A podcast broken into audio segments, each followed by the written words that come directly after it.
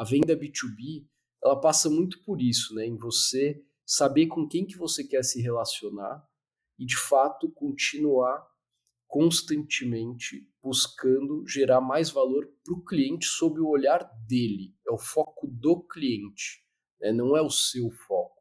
O trabalho do dono, 90%, é colocar as pessoas certas nos, nos lugares certos. Usar as mentes criativas da empresa para a melhoria do produto. Entender muito sobre vendas sem entender comportamento humano não é entender muito sobre vendas. Fala pessoal, bem-vindos a mais um episódio do Jogo dos Negócios, onde eu entrevisto as mentes mais brilhantes do empreendedorismo nacional. E hoje eu convidei o grande amigo de tempos, Mário Esquiopa. Mário, pronunciei correto o sobrenome aqui? Quase. Esquiopa. Esquiopa. Faltou, faltou puxar, puxar de.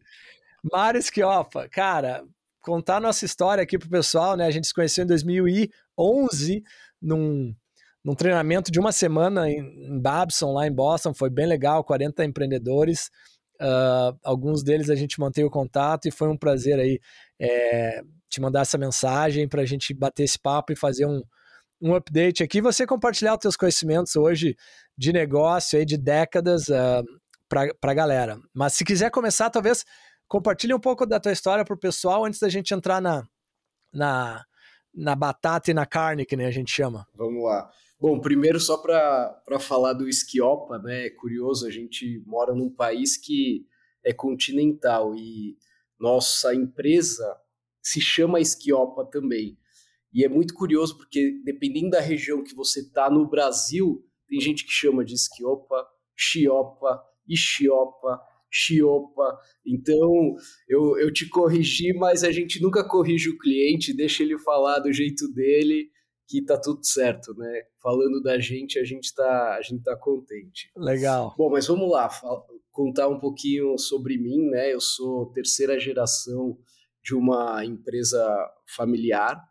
É, estudei marketing e, e administração, depois fui fazer um MBA no INSPER, e durante esse MBA foi quando a gente fez o curso de Babson e foi algo, algo que para mim mudou um pouco a minha perspectiva sobre educação, sobre empreendedorismo, foi, foi fenomenal, foi curto o espaço de tempo, né, uma semana, mas acho que a intensidade que a gente teve ali e as mentes que a gente acessou foram, assim, é, é difícil de descrever e explicar, né. É, eu sempre trabalhei na empresa da família, então a nossa empresa hoje tem 73 anos, né? Nós temos alguns negócios diferentes e no começo, quando eu, quando eu comecei a estudar, eu até dei uma mentidinha aqui. Eu estudei marketing e administração, mas antes eu fiz faculdade de cinema por um ano e meu pai queria me Olha matar. Aí. Eu imagino. Porque ele falava, pô, você ia ser o meu cara para entrar na indústria e para ser o meu herdeiro, primogênito, enfim. E por um ano eu fui fazer faculdade de cinema, achava que era aquilo. Enfim, só quando eu voltei para o marketing, né, entrei no marketing, que eu decidi trabalhar com, com os negócios da família. E aí, cara, foi muito, foi muito bacana porque eu entrei como estagiário, por dois anos eu rodei o negócio como um todo, então passei por compras, PCP, financeiro, a parte comercial. E aí, de fato, quando eu entrei na parte comercial, eu entendi que ali era um lugar que tinha mais a ver comigo, tinha a ver um pouco com a visão que o meu pai tinha sobre os negócios e era onde eu podia desenvolver um pouco mais a minha carreira, enfim, e os meus, o, o, as minha, o meu dedinho ali, né, no, na forma como gerir. E, enfim, foi, foi, foi como eu comecei. E não sei se quer que eu já evolua e vá contando. Vai firme. Tá. É, bom, da, da, do comercial, né, trabalhar aqui no telemarketing que a gente chamava, que tinha metas de ligações, enfim, eu fiquei um período. E aí na época, a nossa empresa ela produz rodas e rodízios, né? Então, o que, que são rodas e rodízios? São as famosas rodinhas que a gente chama do carrinho do supermercado, carrinho de aeroporto, da cadeira de escritório, do móvel residencial, enfim, são aplicações inúmeras. E na época, nós estávamos no, nos licenciando como uma, uma empresa que iria fabricar rodízios Disney. Então, nós fizemos uma linha de rodízios que eram focados em berço, em móveis residenciais, tudo com carinha de personagens, do Mickey, da Minnie, enfim, e entre outros, né? Tinha carros, princesas, é, ursinho Pooh. E para tocar esse projeto, na época a gente entendeu que precisava de alguém que falasse inglês, que pudesse cuidar do, do projeto como um gerente de produtos. E ali foi a primeira vez que eu fui ter um pouquinho mais de responsabilidade, né? E não tinha uma equipe, mas eu tinha uma função um pouquinho mais técnica, né? Bom, dali eu fui para exportação, trabalhei três anos depois desse projeto é, só abrindo mercados aqui na América Latina e Estados Unidos. Né? A gente acabou tentando abrir um pouco Europa e Oriente Médio também, algumas feiras que nós participávamos. E, poxa, foi quando você vai para fora do Brasil tentar vender um produto brasileiro, é, se aprende muito, né? Porque o mundo é gigante e nós, sem desmerecer o Brasil, mas por sermos um país em desenvolvimento, né? É, quando você se depara com soluções e desafios que existem lá fora, no mercado europeu, no mercado norte-americano, e você vê as soluções que já foram encontradas lá, você vê que você tem que correr muito atrás para desenvolver as mesmas soluções. Né? Então, foi um, uma super aceleração no negócio para mim, é aprender durante esses três anos a trabalhar com mercados externos de primeiro mundo. E poxa foi assim uma escola mesmo. Depois tive outra outra passagem é, que aí hoje eu posso falar sobre isso muito bem com leveza mas é uma passagem dura mais dura da minha vida.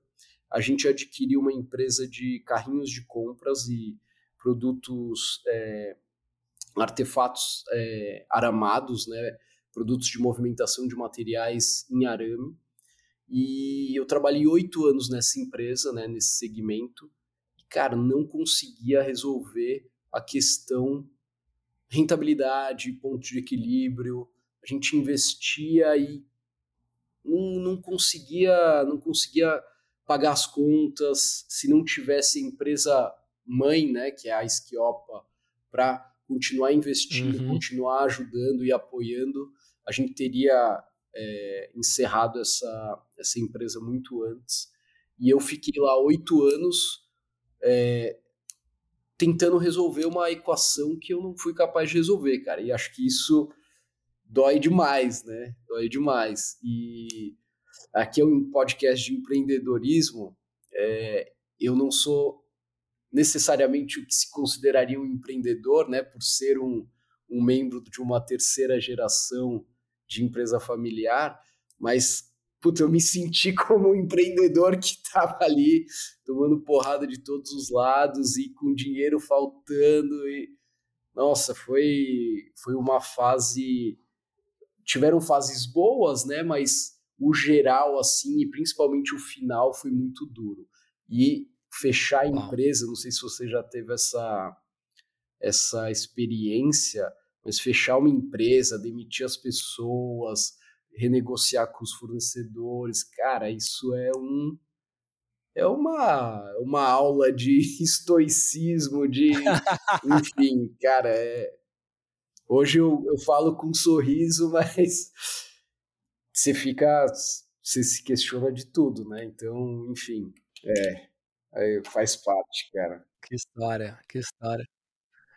E depois voltasse para o negócio da principal? Como é que foi a transição? Isso. Depois, em 2019, a gente decidiu encerrar as atividades da empresa, porque realmente é muito difícil você tomar essa decisão é, de uma maneira imparcial, né? Você carrega muita emoção. E quando você vai fechar uma empresa, cara, é a última coisa que você você gostaria de fazer. Então, quando a gente encerrou, eu fiquei três meses no projeto do fechamento da empresa. Né? Durou mais do que isso, mas fechar uma empresa não é, não é simples, né? Você, você tem que lidar com muitas pessoas, muito, muitos públicos de interesse, enfim. E, naturalmente, na época, o meu pai tem 67 anos e ele já estava num, num momento da carreira que ele queria fazer né, a, a sucessão mesmo. Então, é, eu voltei para cá, para a Esquiopa, é, para assumir uma posição já de diretor geral, né? não, não era ainda um diretor-presidente, mas era um diretor geral que iria é, entender quais eram as demandas principais da empresa, quase agindo como um consultor, sabe?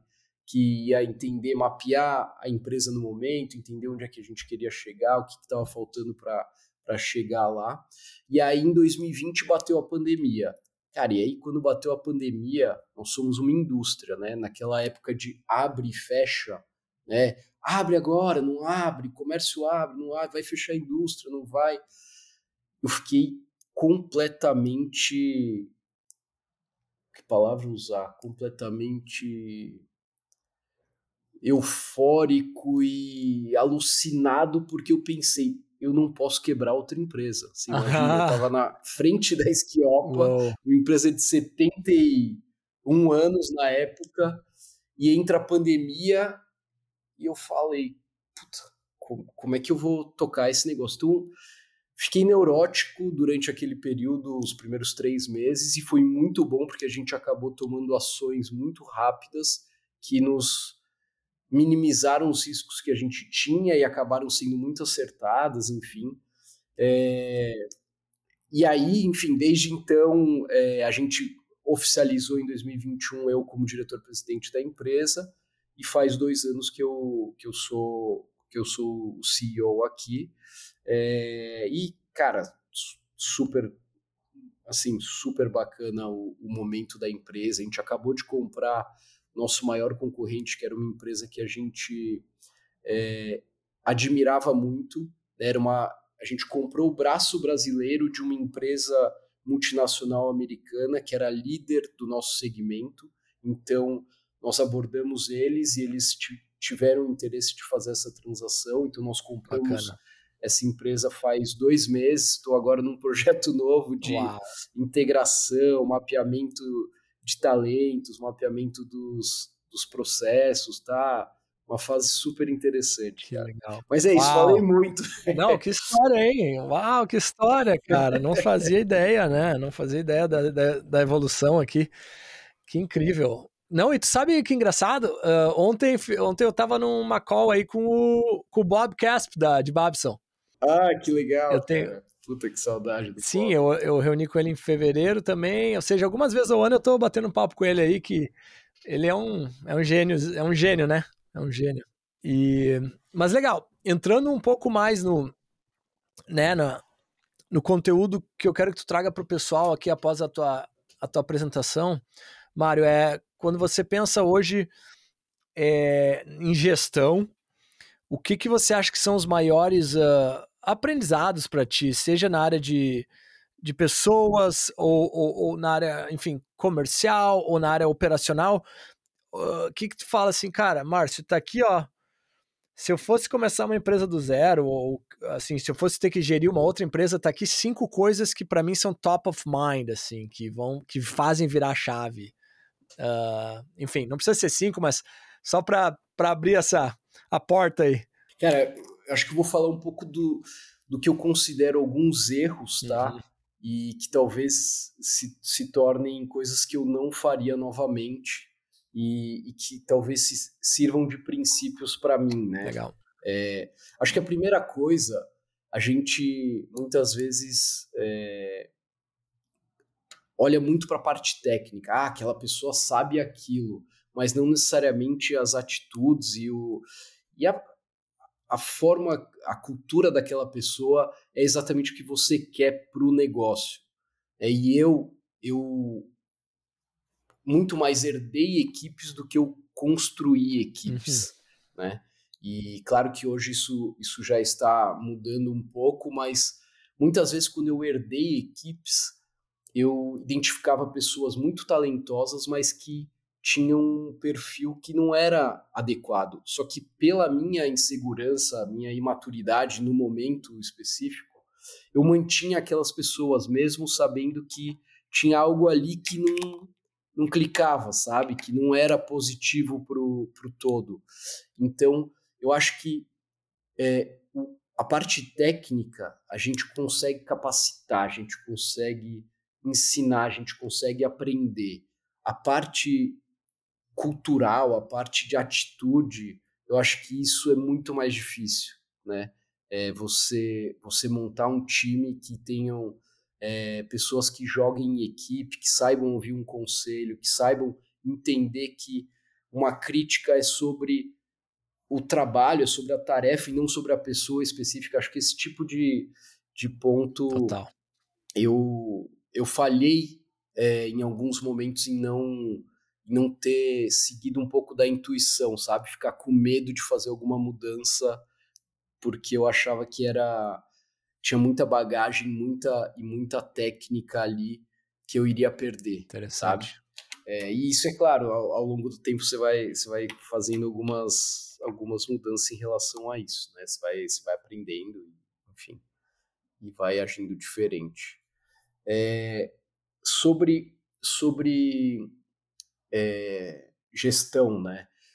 Uma coisa que, que eu, eu também aprendi é que eu sou é, eu sou melhor em algumas coisas do que na parte de execução. Uhum. E muitas vezes, quando a gente vai abrindo um monte de porta, um monte de janela de projetos e de ideias, se você não para e executa, cara, você deixa a sua equipe louca, né? Ah. E uma coisa que eu aprendi é que eu preciso ter pessoas executoras do meu lado, pessoas que vão de fato me ajudar a tirar aquilo do papel, porque eu sei que não vai ser eu exatamente que vou carregar do ponto A ao B aquele piano, sabe? É, eu vi até que você está com o livro Execution ali atrás, uhum. né? Eu acho que se eu reconheci bem, uhum. esse livro é brilhante, né? Porque não importa, no final do dia você tem que ser capaz de executar, cara. E se você não para para pensar né, na parte operacional de executar, tá com as pessoas ao lado que vão de fato fazer aquilo, é, uma boa ideia se torna medíocre porque ela não foi executada. Né? Eu acho que isso eu dou muito mais valor hoje a uma execução bem feita de uma ideia ok do que uma ideia brilhante não bem executada, né? Não executada. Eu até acho que o Derek Sivers tem um postzinho que ele fala ideias uhum. é, são multiplicadas pela execução, né? E, e é super legal. E eu nunca tinha visto que esse era o meu problema. Em determinado momento eu percebi. Interessante. É, enfim, acho que são coisas que a gente, a gente nota ao longo do tempo, né? É, que legal. Cara, acho que é, uma outra questão que eu, que eu hoje percebo é a importância de você é, pedir ajuda, né? Mesmo em equipe, é, ou você mesmo como, como um, um, gestor, como um líder, muitas vezes você não tem as respostas, né? E você precisa ter a humildade, você precisa ter é, a, a, clareza né, de saber pedir ajuda em alguns momentos, seja ajuda que, que você vai ter que remunerar alguém por aquilo, ou não, uma ajuda de conselho mesmo. Eu, eu dou muito valor para isso hoje. Né? Em algum momento eu me debrucei sobre literatura mesmo, né? muitos livros de, de negócios, de não ficção, para tentar é, buscar um pouco de conhecimento, mas cada vez mais eu, eu busco essa, esses conselhos e essas ajudas com pessoas, sabe? Eu acho que é, você, você aprende muito rápido é, coisas que outras pessoas já passaram e que você evita é, no seu dia a dia, né? Erros que você poderia fazer ou acertos que você vai, realizar, né? É... Legal. Ah, Muita cara, coisa boa. Não sei, acho que Muita coisa boa. tem, tem tanta coisa, preciso pensar um pouco mais, me ajuda aí. Não, legal, muito bom. Nossa, uh, esse ponto que o primeiro que tu trouxe ali, né, das pessoas é performance é alto baixa e fit cultural alto baixo, né? Então, é isso aí. Faz sentido total. E agora, talvez trazendo um pouquinho para a parte de, de indústria, que é muito do, do core do negócio, acho que o, o Elon Musk fala, né, que a, como é que é, uh, construir a, a máquina que faz a máquina é mais difícil que construir a, a máquina. então, assim, é, é, o que tu falou antes da gente começar a gravar, né, hoje em dia, é, pouca gente se atrai por negócios de, de indústria, manufatura, mas o próprio, novamente, o Elon Musk trouxe que, cara, é, é uma área que, tá, que tem extremo potencial de disrupção, justamente porque talvez não seja sexy e nem cool, mas aí que tá a grande sacada, né? Mas enfim, algum insight nessa área? Cara, indústria, assim, é, é a minha vida, né? É, sempre foi. Aqui eu tô no escritório que é em cima da fábrica, né? É o segundo andar, é um mezanino dentro da fábrica. Então, todo dia eu tô dentro da fábrica. Se eu não tô em cliente, em fornecedor, eu tô aqui. Cara, indústria é, é sujo, é, é muita, muita gente, é, tem uma, uma questão de, de perfis técnicos e perfis administrativos, né? o perfil operacional e um perfil é, mais de gestão. É, é muita, é muita. Como é que eu posso colocar? É uma mistura, né? uma diversidade. E é maravilhoso, porque você tem você vive vários mundos dentro de um, de um mundo único, né? É, é, é, é algo que eu, eu me divirto estando aqui dentro, desde a, de olhar uma matéria-prima até um produto pronto, quanto uma estratégia comercial, uma, um, um planejamento de, de vendas, um planejamento de cadeia de suprimentos, assim, é realmente uma, um, um, livro de administração ambulante, sabe? Mas, cara, por que, que eu acho que indústria, principalmente no Brasil, é algo menos sexy? Porque indústria é difícil. Indústria, tudo é difícil, né, nos negócios, mas indústria você começa com uma barreira muito grande que é o capital, é. né? O capital, ele vai ser colocado em máquina, ele vai ser colocado em estoque, ele vai ser colocado em matéria-prima, ele vai ser colocado em você trazer pessoas para dentro que vão muitas vezes, se você não automatizar 100% da produção, que no Brasil várias vezes não faz sentido, você vai trazer gente para dentro que você normalmente não, não teria tanto contato na sociedade, sabe? É um, é um emprego que muitas vezes ele é visto como um primeiro emprego de um aprendiz que sai de um Senai. Uhum. Então, a indústria, ela é ela é um, uma, um trabalho menos sexy, uhum. sabe? Do que você é, muitas vezes montar uma startup e, e trabalhar com gente que fala a mesma língua que você, que está pensando nos mesmos projetos que você, e cada um tem a sua, sua expertise, mas está todo mundo ali alinhado, olhando para o mesmo lugar.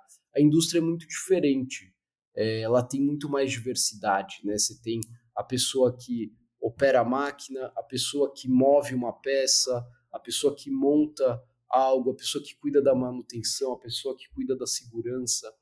E o Brasil, ele, ele tem um custo de capital muito alto, né? E a gente acaba é, tendo menos produtividade numa série de, de etapas dessa cadeia da indústria que faz a gente ser menos competitivos em algumas coisas. Então, eu acho que, que a indústria ela não é normalmente a primeira opção para um empreendedor, sabe? É, a não ser que ela seja uma disrupção tecnológica muito, muito grande, muito clara. Então, o, o que eu entendo é que é mais fácil as indústrias que, que existem hoje é, se manterem se renovando né, e, e investindo nas próximas disrupções do que de fato virem é, empreendedores, ao menos no Brasil, empreendedores e desrompendo cada cadeia da, da indústria, sabe? Pelo menos olhando como, como como empreendedorismo que a gente está acostumado, né? Muito nos Estados Unidos, Vale do Silício, Israel, é... enfim. Eu acho que aqui no Brasil a gente a gente tem uma cadeia muito custosa ainda, que é uma pena, porque a gente tem muito muita capacidade técnica e intelectual que poderia com mais fomento e mais ajuda política ser desenvolvida aqui. Legal, legal.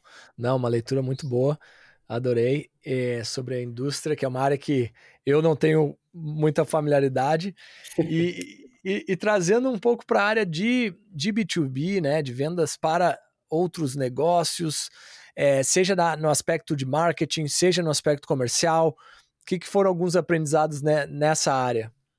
Cara, acho que a primeira coisa é que você tem que gerar valor para o seu cliente, né? E valor é o que ele percebe não é o que você percebe. Eu acho que uma das maiores é, variáveis, fatores que me fizeram fracassar no mercado dos carrinhos de compras foi esse. Eu acabei não gerando valor para o cliente, porque eu enxergava valor no que eu estava fazendo, mas o cliente não enxergava. Por quê? Porque talvez não fosse o cliente certo que eu estivesse abordando naquele momento, ou a proposta certa que eu tivesse ofertando naquele momento. É você, quando trabalha com commodity, você tem que jogar o jogo da commodity, né? Agora, se você não quer jogar o jogo da commodity, você não pode ser visto como uma commodity.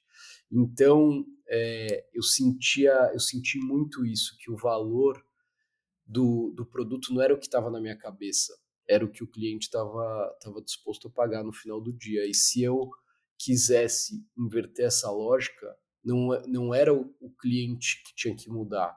Ou eu tinha que mudar a oferta, ou eu, tinha que mudar o meu foco de atuação.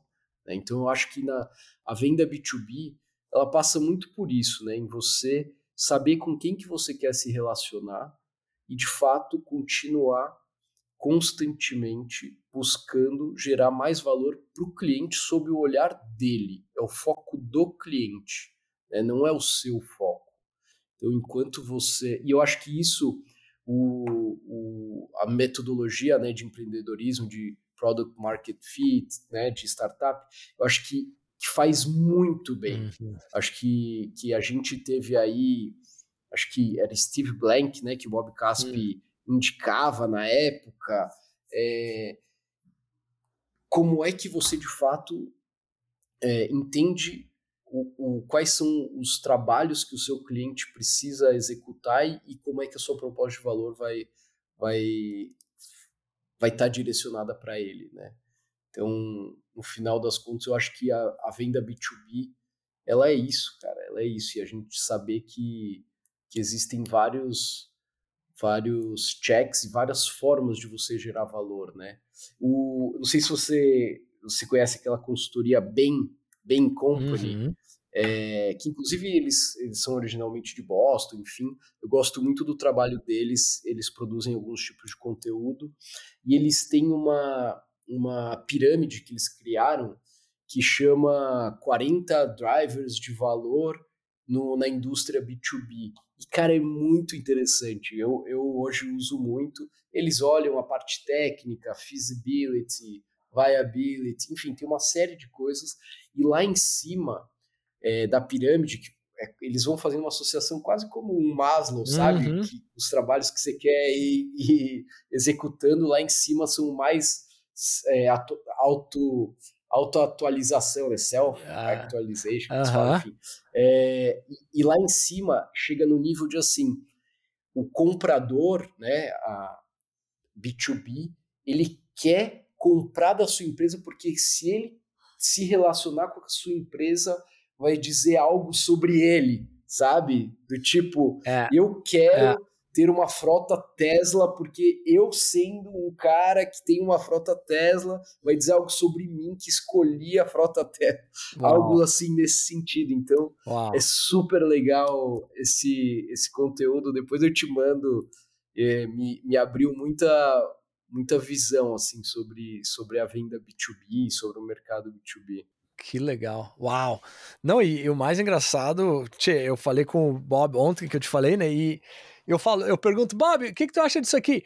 E ele traz para produto. No fim das contas, é produto que, que foi o que tu trouxe também. Olha que interessante. E aí, eu fazer um link aqui. Eu te, eu, eu, te fiz uma pergunta de marketing e vendas, tu trouxe para produto, porque no fim das contas é o que importa. Porque olha só, olha uma frase que eu vi, é o seguinte: tu só vende porque tu não sabe como fazer marketing, tu só faz marketing porque teu produto não é tão bom. Se teu produto é hardcore e violento, tu acha que precisa de marketing e vendas? A verdade é que não. Então é, no, no fim das contas, é o que tu falou, é o valor agregado, é o produto no fim do dia que manda, né, tia? E deixa eu perguntar de um ponto de vista operacional, assim, sabe? Ou seja, hoje na tua equipe de líderes, quantos reportam para ti, qual é a frequência de reuniões, é, define metas trimestrais, ou qual é o fluxo, qual é a cadência, quais são as cadências que vocês trabalham, etc. Cara, é, eu já mudei muito isso, sabia? Já tive, tive várias metodologias de trabalho eu pessoalmente, né? E muitas em determinados momentos é, é, livros diferentes me fizeram mudar um pouco a forma de, de trabalhar. Né? Hoje eu tenho eu tenho sete pessoas que reportam para mim diretamente. Né? Então a parte comercial nacional, comercial internacional, industrial, é, compras, é, parte financeira, parte contábil, enfim, tenho tenho sete pessoas hoje aqui direto comigo. É, a gente tem algumas reuniões específicas que, que tem frequências diferentes, agora que são mais de áreas, né?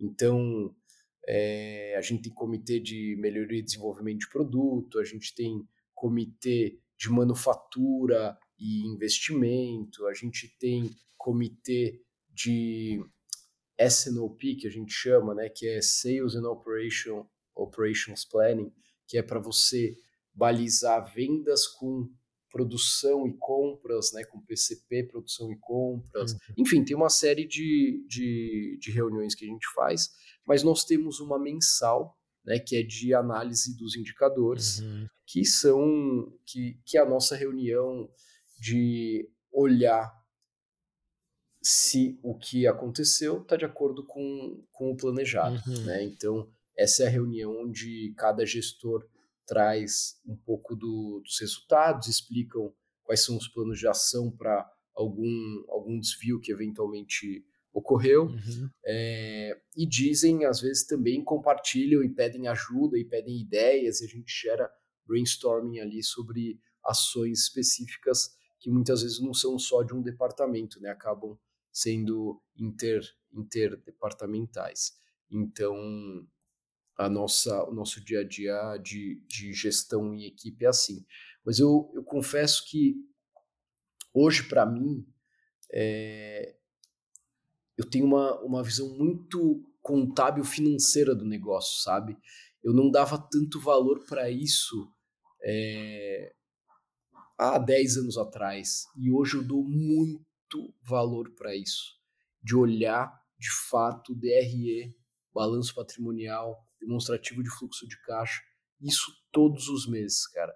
A gente tem, usa uma plataforma aqui super bacana que chama Accountify e ela, ela mostra o, o cenário da empresa, né, o, o a, a, fotografia da empresa real, diferente do gerencial, sabe? O gerencial ele é importante, claro, porque ele é mais dinâmico, mas o contábil para mim no final do dia é o que de fato me mostra a, a saúde da minha companhia, sabe? Sim, uau. É, então hoje a gente, a gente tenta compartilhar muito mais com a equipe esse conhecimento da contabilidade, da, das finanças, é, do que nós fazíamos no passado. Né? Então isso se tornou algo um driver bem, bem importante aqui para mim dentro da empresa. Legal. E, e acho que uma última pergunta que eu trago, Mário, é, é, na área de produtividade pessoal, né? Ou seja, como é que tu faz a gestão do teu tempo, da tua energia, das tuas prioridades, da, da, tua agenda, do teu e-mail, do teu, enfim, do teu WhatsApp, alguma particularidade aí que gostaria de compartilhar? Cara, o WhatsApp deu uma ferrada na nossa vida, né? Porque não tem mais jeito, você não sabe mais o que, que é profissional e o que, que é pessoal. É, é, eu acho que eu, em determinado momento, eu gostava de falar assim, pô, hoje eu não produzi nada, eu trabalhei de dentro do e-mail. Eu falava isso, né? eu usava essa frase em algum momento da minha, da minha vida. E aí eu comecei a setar dois momentos no dia em que eu olhava o e-mail uhum. só. E bloqueava um período grande para produção, antes desse olhar o e-mail, depois outro período grande para a produção, é, antes de olhar o e-mail novamente. Então, eu me organizava dessa forma. Claro que incêndios acontecem, né, e as coisas chegam até você quando, quando tem uma urgência por, outra, por outros canais. Mas hoje, com o WhatsApp, cara, putz, é, é muito mais difícil você ter esse tipo de organização, né? Eu não sei se acontece com você, mas às vezes eu abro o WhatsApp para fazer alguma coisa, quando eu vejo eu não lembro para que, que eu abro. ah, total, total. É, é super. Eu, eu abro assim e eu falo, eu ia ligar para alguém, eu ia falar com um cliente, cara, é, e de repente você tá em outra conversa e é o grupo não sei da onde, o grupo não sei. É, é, é, é, é. difícil, cara. É bem difícil. E eu, eu tenho o meu celular pessoal é o meu profissional, né? Sim. Porque a gente fala final de semana, Sim. enfim, é uma coisa só. Não tenho duas vidas, eu tenho uma vida única. Então é, é difícil isso, cara. É, é bem difícil separar. É, mas assim, o que eu o que eu tenho hoje eu tenho dois filhos, né? Tenho uma bebezinha de sete meses, um, um menino de cinco. Legal. Então eu, te, eu, tento me, me dar bastante tempo para eles, é, principalmente no, no final de semana, né? A gente a gente fica bem junto em família. Durante a semana, cara, eu acho que uma coisa que eu não abro mão é fazer pelo menos 30 minutos de atividade por dia, uhum. cara. Primeira hora do dia, uhum. Eu faço 30 minutos de atividade, não importa onde eu esteja. Legal.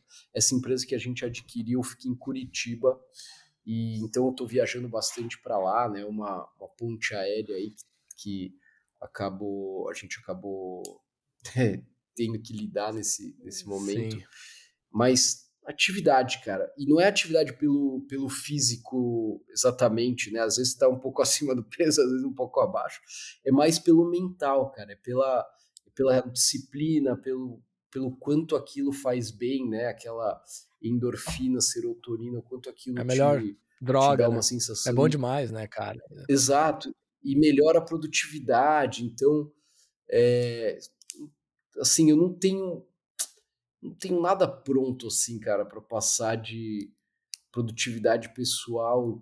Eu, eu acho que eu já tentei tanta coisa, já fiz é, treinamento, aquele building, building a second brain. Eu não sei se você já viu não. isso. Cara, é, inclusive é um brasileiro que mora nos Estados Unidos há muitos anos.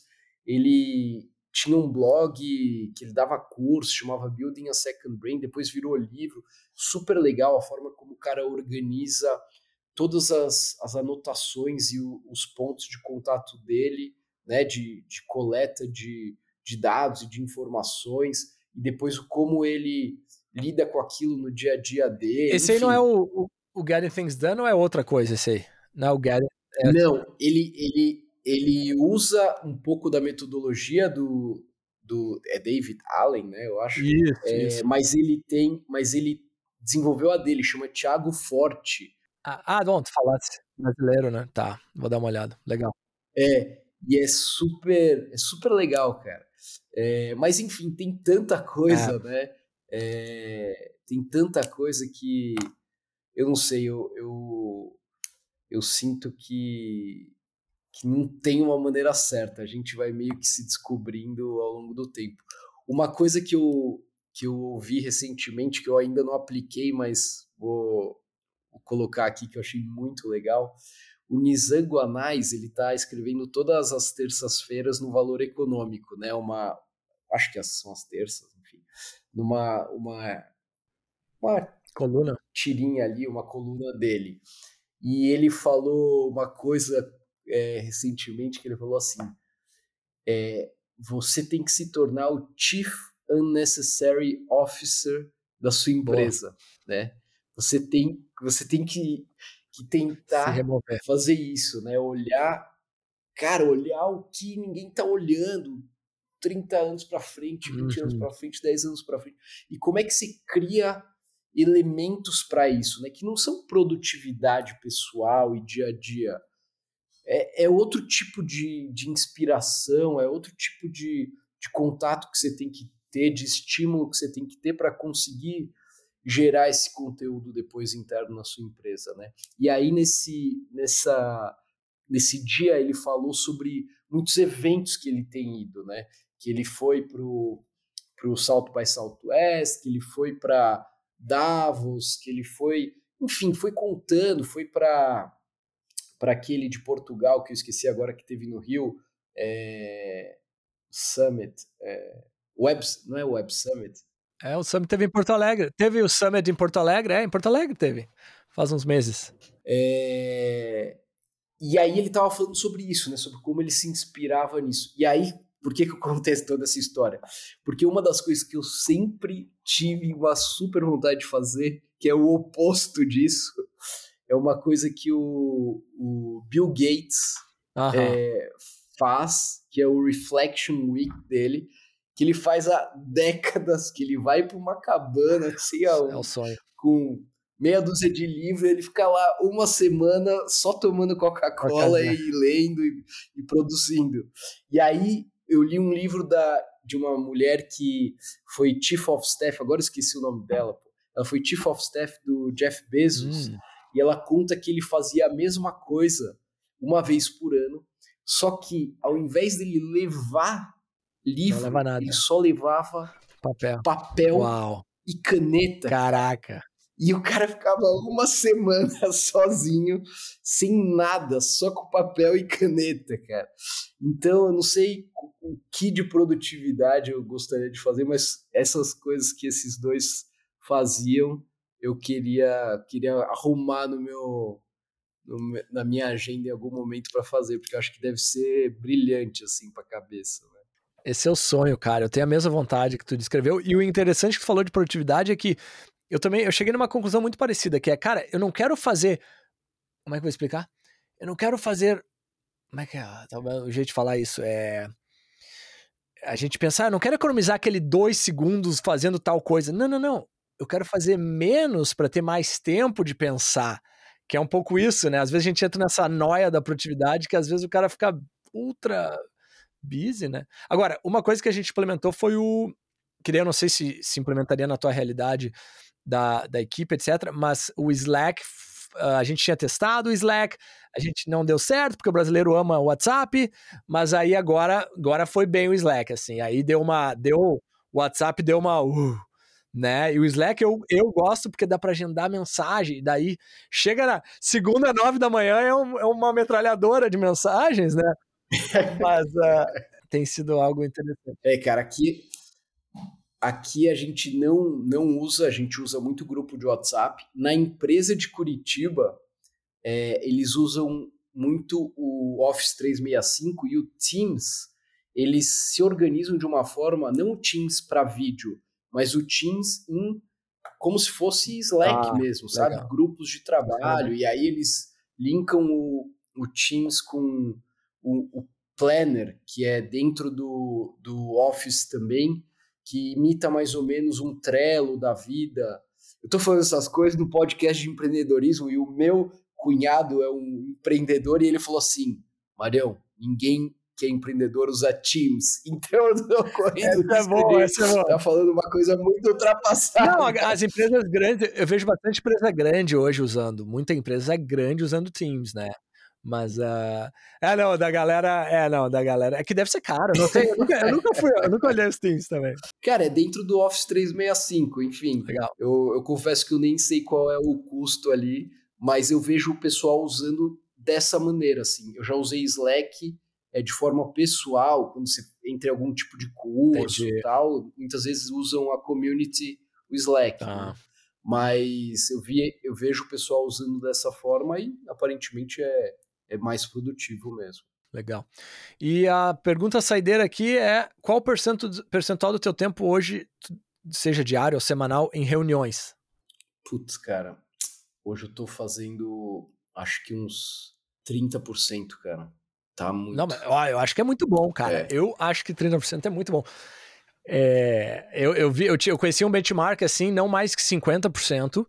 Então 30% eu acho que é muito bom. Uhum. E se eu olhar para minha agenda, tá, tá uma desgraça, cara. Tá 80%. Assim, tanto é que eu tenho, no Caramba. momento que tá a nossa, nossa empresa, é, eu tenho trabalhado duro, assim, fim de semana, tá, tá bem duro. E porque para mim, fim de semana é onde às vezes sobra, no momento que a gente tá hoje, sobra tempo para trabalhar, né? Que é aquilo que tu falou, né?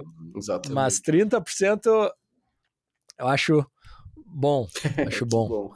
Mas que legal, Mario. Tchê, obrigado. Uh, alguma mensagem final para o pessoal antes da gente encerrar? Eu acho que agregou demais, muito insight bacana em diversas áreas.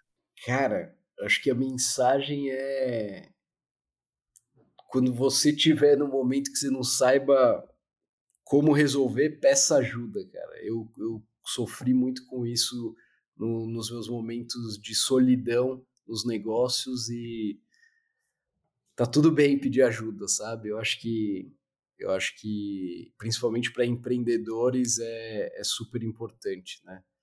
É, tenho alguns amigos, familiares que são empreendedores e, e às vezes é, vejo similaridades, sabe? No momento, nos momentos que eu passei e é importante pedir ajuda. Enfim, acho que é isso. Ótimo ponto, ótimo. Total. É uma, é uma posição bem uh, solitária, né? A do empreendedor, né? Então é total isso aí, total.